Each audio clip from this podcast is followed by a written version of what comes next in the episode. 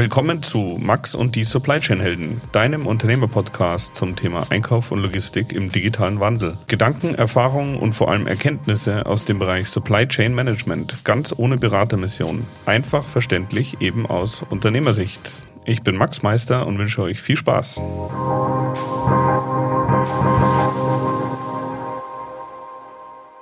Ja, heute spreche ich mit Dexin Luo. Äh, sie ist eine Expertin für äh, künstliche Intelligenz und sie arbeitet für die Firma Linde. Im Detail gehen wir da später darauf ein. Äh, für mich war das mal wichtig, aus dem Bereich jemanden zu interviewen, weil ich glaube, dass das immer oft mystifiziert wird und man kann auch hier einfach mal anfangen. Wir persönlich nutzen es noch nicht. Äh, wir probieren ein bisschen was aus mit Machine Learning äh, im Bereich vom ERP. Aber ich glaube, dass in Zukunft da wirklich spannende Sachen dabei sind. Aber nochmal, äh, man braucht das nicht äh, zu äh, mystifizieren und eine riesen Blackbox und man kann bloß nicht anfangen, sondern ich glaube auch hier ist es schon auch für kleinere Firmen, also muss man nicht 80.000 Mitarbeiter haben, damit man hier ein paar schöne Lösungen nutzen kann oder entwickeln kann sondern auch einfach mal anfangen und schauen, in welche Richtung es geht. Also, wenn ihr wissen wollt, wie ein AI, wie eine AI-Expertin auf einer Cocktailparty AI erklärt, dann äh, viel Spaß. So my uh, today's guest is uh, Dexin Luo. She's uh, working for Linde uh, as head of artificial intelligence solutions and technologies. And um, for me, it is interesting to discuss with uh, her about uh, uh supply chain uh, topics and especially AI in supply chain. And um, before we go too much in detail, maybe uh, Dexin, uh, you can say what is your today's main job at Linde and tell some sentences about Linde as well. Sure. So uh, Linde is the world's largest industrial gas company, and that means we produce uh, things like oxygen, nitrogen, CO2, hydrogen, etc. Uh, we have about globally 80,000 employees as of 2019 and a revenue of about $28 billion. Okay, so quite an impressive company. So um, uh, when you uh, say uh, you are now working in AI, uh, and if I understand right, and uh, your career station before was the biggest topic was supply chain management. Um, what can you do, what what are your biggest or what is your biggest focus for AI applications at Linde in improving the supply chain today? Sure. Yes. So before I started um, developing AI solutions um, about more than three years ago, I was in the operational business um, with a focus on supply chain management and product management. And in the supply chain area um, in Linde, it's uh, it's pretty simple. We we try to increase the supply chain efficiency as much as possible, um, and we try to increase the uh, supply chain responsiveness and uh, make the supply chain as resilient as possible. So risk mitigation. And one of the most important topic in overall Linde is environmental impact. How do we reduce uh, CO2 emission and increase safety of the, um, of the supply chain operations in general? Okay, uh, so I guess that uh, uh, the resilience of the supply chain is quite a big uh, topic at the moment. So we are recording in the mid of May 2020. Uh, um, uh, how how do you approach such an AI project within Linde? Because for my listeners, it's always interesting to really discuss about the project and the the steps of such a project. So for me, it would be interesting to maybe discuss. You have a couple of uh, uh, papers uh, everybody can read, so we will put a description below. But um, uh, what was maybe uh, supply chain wise the last project, and can you describe uh, how you approach this project? Mm -hmm. That's a good question. So maybe first on the supply chain resilience. So fortunately, uh, the majority of Linde's business has a relatively regional supply chain. So it's uh, it is affected, but uh, to a much lesser degree than a than a company with a global supply chain. With with um, you know, you have if you have to procure uh, equipment from China, for example. Um, in the supply chain area, as I have mentioned, we focus on uh, this many different topics. Maybe to give you one example, how we uh, increase supply chain efficiency. Um, we do have a, a, large internal fleet, and we we also outsource a lot of our delivery tasks. Um, we drive more than one billion kilometers a year, which is a lot. Um, so in, to systematically make this delivery more efficient, we have deliver uh, we have developed a, a driver training tool. Uh, sounds very simple. However, it's powered by a very sophisticated AI algorithm. And how does it work? Uh, we use the big data collected on our onboard computer of our fleet to understand um, all these different parameters like harsh braking, as, uh, acceleration, uh, delivery frequency, and uh, whether it's inner city or mountain area to understand the correlation between drivers' driving behavior and fuel consumption. In other words, what can the driver influence on the fuel consumption and what are the factors that he or she cannot control, right? Um, and we are able to very systematically uh, pr- provide a tool to be able to train the driver real time how he can drive better to reduce um, the fuel efficiency with a gamification uh, element as well. Um, but uh, when you say you want to uh, increase the driver's efficiency, uh, can you give an example what this means? This means just the consumption of gas or also time or what does it mean? It's mainly about gas. So let's say um, today, I'm sure in many logistics company you do do drive driver training and you have some kind of scoring, uh, but it's very hard to touch um, the overall driver community. Often, when the transport manager is trying to tell the driver, "Hey, you should have braked less or uh, did less acceleration," it's very conceptual, right? It, the, the, driver mm-hmm. might say, that's not fair because on my trip, there were a lot of uh, uh, congestion or I was driving in a mountain area. It's uh, very different from my colleague who had a very different setting, right? Um, but with this tool, uh, we're able to uh, make a very fair evaluation to predict with high accuracy because we're able to uh, single out the elements which the driver cannot control. So you're able to, uh, let's say, evaluate and uh, compare the driver on a very fair basis. Now, I think this is very important because to me, um, the driver community is a very important community within the supply chain management. And when we talk about, about AI, there are many um, misunderstanding. And here we aim to help them, right? We and for them, uh, many of them might not want to understand a lot of complex statistics. And in, reality, we actually want to simplify the process, right? So instead of uh, going through many different numbers with them, which they don't have time because they are usually in a very tight schedule, um, we we show that our tool actually ha- can provide a very fair and accurate prediction of how their driving style influence the fuel consumption, right? So it really is over the long term time, you know, over a longer time period, you build this trust uh, on the driver, on the tool, and so the driver believes in the the evaluation.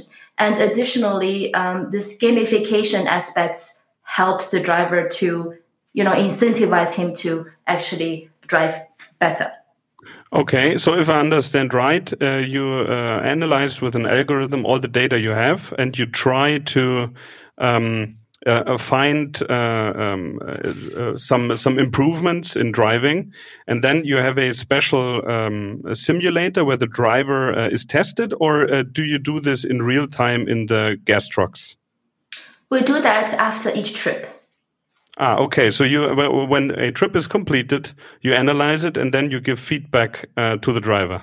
Yeah. Okay. So the, I, driver I, can see it on his own device, so we don't really have to uh, manually do this education. Okay, okay. So I think this is an interesting uh, example. Uh, what I think is always uh, difficult when you talk about uh, artificial intelligence is that uh, for uh, a non-technician like I am, it's a black box. So I think it's totally normal that uh, people having no uh, uh, clue about AI uh, th- that they are uh, they have a big respect for this topic, and they they, they want to yeah the trust has to be earned by the system, so not the other way around. So I can imagine this was one of the biggest topics you had in this project. Yes, I, I think I wanted to talk about this project is also that it shows that AI is not uh, making things more complicated, but rather simplify. So imagine, I mentioned a lot about this project, but from a driver perspective, he is only receiving, you know, an app which after each trip shows him a, a score, which is uh, with some kind of gamification, which is very simple to understand. It's like if you play a, a computer game and just shows you mm-hmm yeah. how good you have played. Yeah? Okay, um, uh, so uh, this example is maybe uh, not the best one for uh, Ludwig Meister because uh, in Munich we only have one driver. So ah. I think ah. the, so I think the gain of efficiency wouldn't be uh, high enough.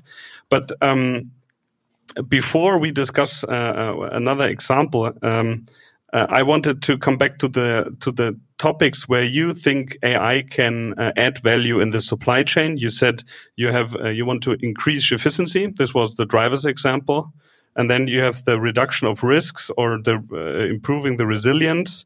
Uh, do you have uh, uh, one topic where Linde is now making some projects on, or do you have a some thoughts on this topic? Uh, on the resilience side, of course. So uh, traditionally, we have always fo- focused on safety and resilience, and here with AI's help, you can. Uh, uh, do many things. For example, we have done a, a project in the areas of safety, uh, transport mm-hmm. safety.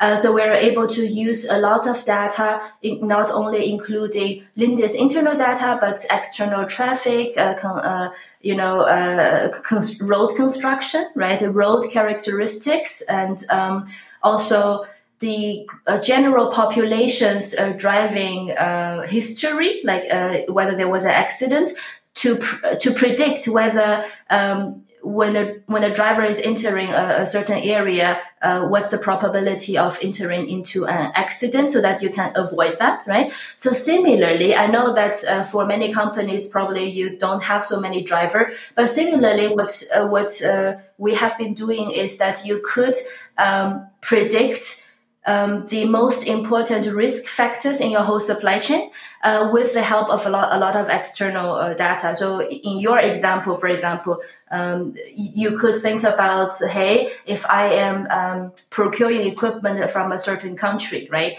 And um, for me, it's blind on um, what's happening and what can uh, influence the, the, the risk of supply. And here you can use a lot of external data to be able to predict your supplier risk, to be able to predict um, the risk of um, that country or even the particular city um, uh, where the production is being made and having a correlation to the overall supply chain risk of your company.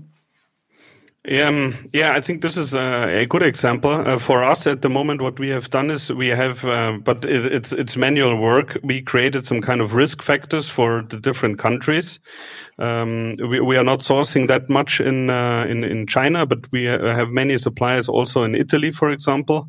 And then we created a it's it's, it's a factor, and uh, we tried to calculate the supply chain risk uh, but it's basically it's a Excel sheet logic. So it's not using uh, real time data. It's um, it's manual work. So uh, I think this could be a, a, important topic for the future. So uh, I think you're definitely right. Yeah. yeah. Um, when we talk about so maybe because um, how so when you are at a cocktail party mm-hmm. and uh, some uh, and somebody asks you, uh, "What are you doing?" Uh, um, how do you explain AI? And if somebody uh, is asking, I want to use it for my company or I have a special idea, how should I start? So, uh, how do you explain it? Because I imagine it's you will be asked this sometime. Mm-hmm. I think like if you're in a cocktail party, the easiest way to explain what AI is is a face recognition, right? When you're trying to open uh, mm-hmm. your iPhone or uh, Alexa uh, voice assistant, right? That's what people um, uh, relate most with um, this type of technologies. And we do use this type of computer vision technology also to uh, be able to recognize our asset and to make a supply chain more more transparent. And uh, that would be examples I could give.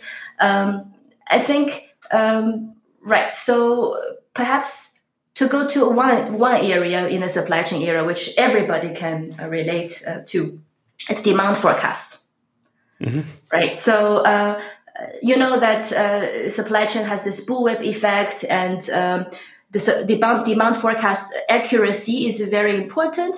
Uh, the more accurate you are and the better you can plan, right? In general. Um, this is exactly why AI can help. Uh, in the past decades, people have been doing this all along. And why can AI do better? It's mainly, uh, as I mentioned, also maybe because of two most important factor.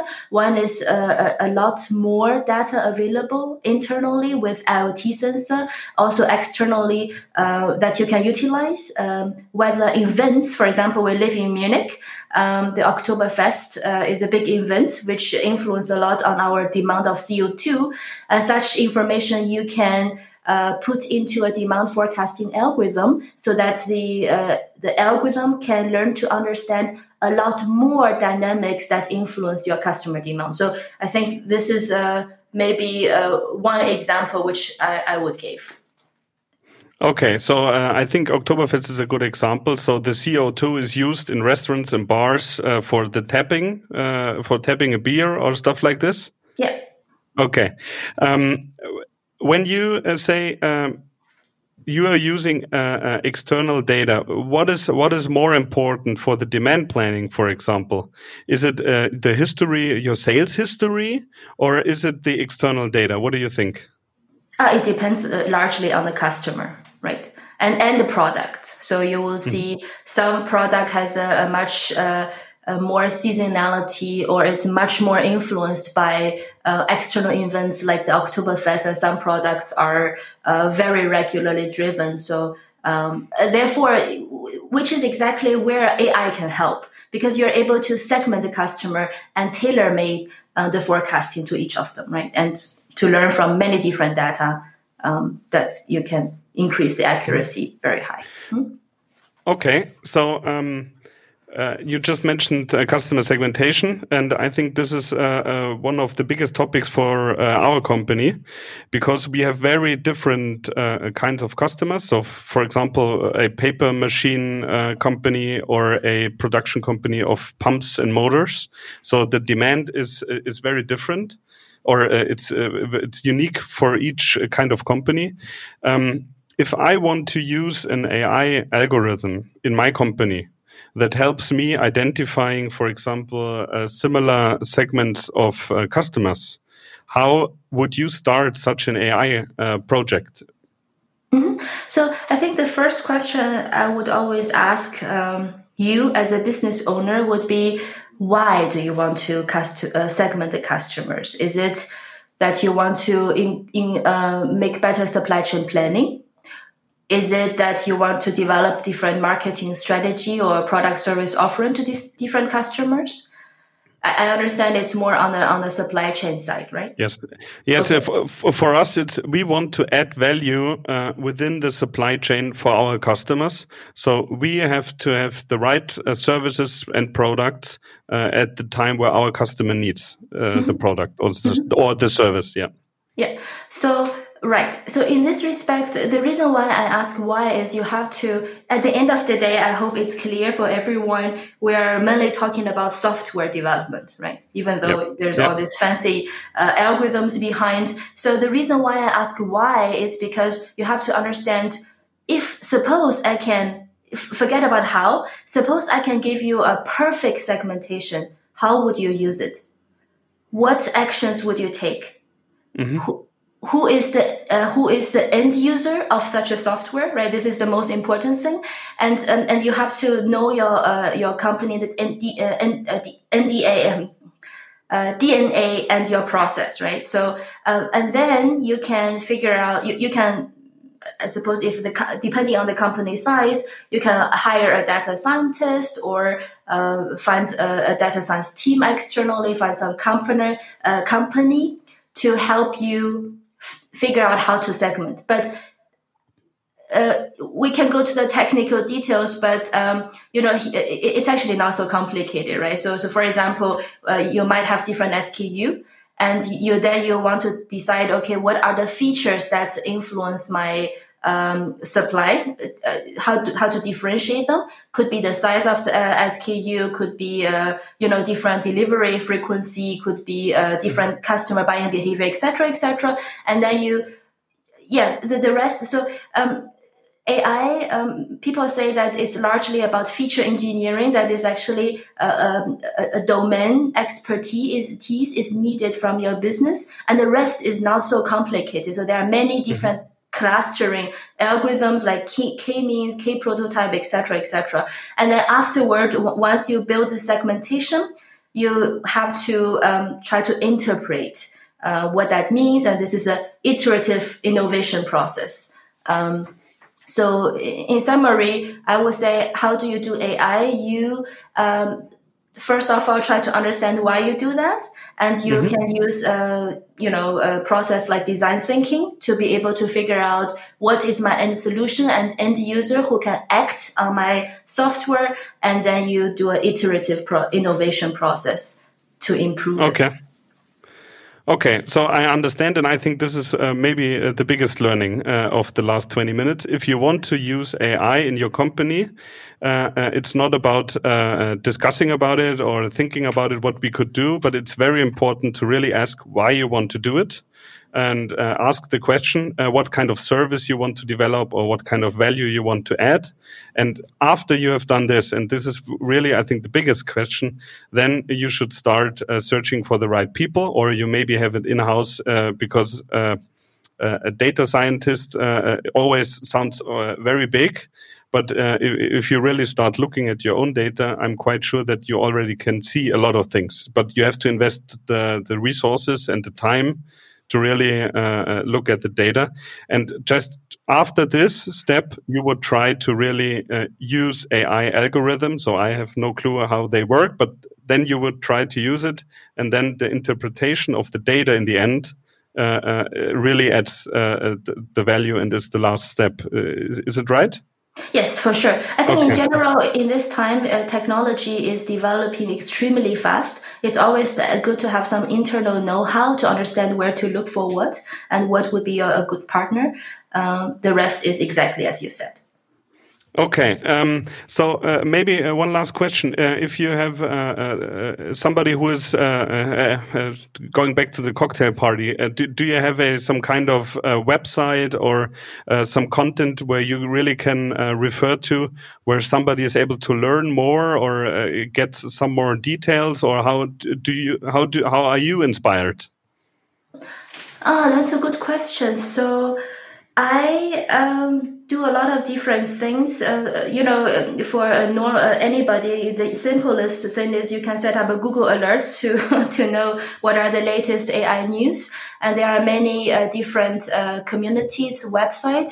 Like uh, for example, Towards Data Science is a good one. It's a good blog uh, blog where um, a lot of the top data scientists are posting, and there are a lot of open source. Um, free courses you can take. And uh, in many cities, there are meetups. So in Munich, for example, there's a community. Uh, there are meetups you can go to uh, to exchange with peers and to understand more about the technology. So yes, there are many things you can do. Okay, so I would be happy uh, if we uh, can put the description of the blog below.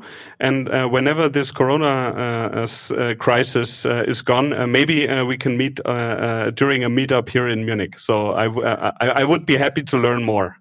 That sounds great. Hopefully, also during the Oktoberfest time. yeah, um, then maybe next year. So we will see. But. Um, yeah, Dexin. Uh, so uh, thank you very much for your uh, insights. Um, and uh, whenever uh, one of the listeners uh, has some more questions, so I would give the contact, or everybody can send me an email to max at supplychainhelden.de, and I will maybe pass on the questions, or we will make a second show. So I'm very grateful. Thank you for your time and all the insights. Thank you very much, Max, for inviting me.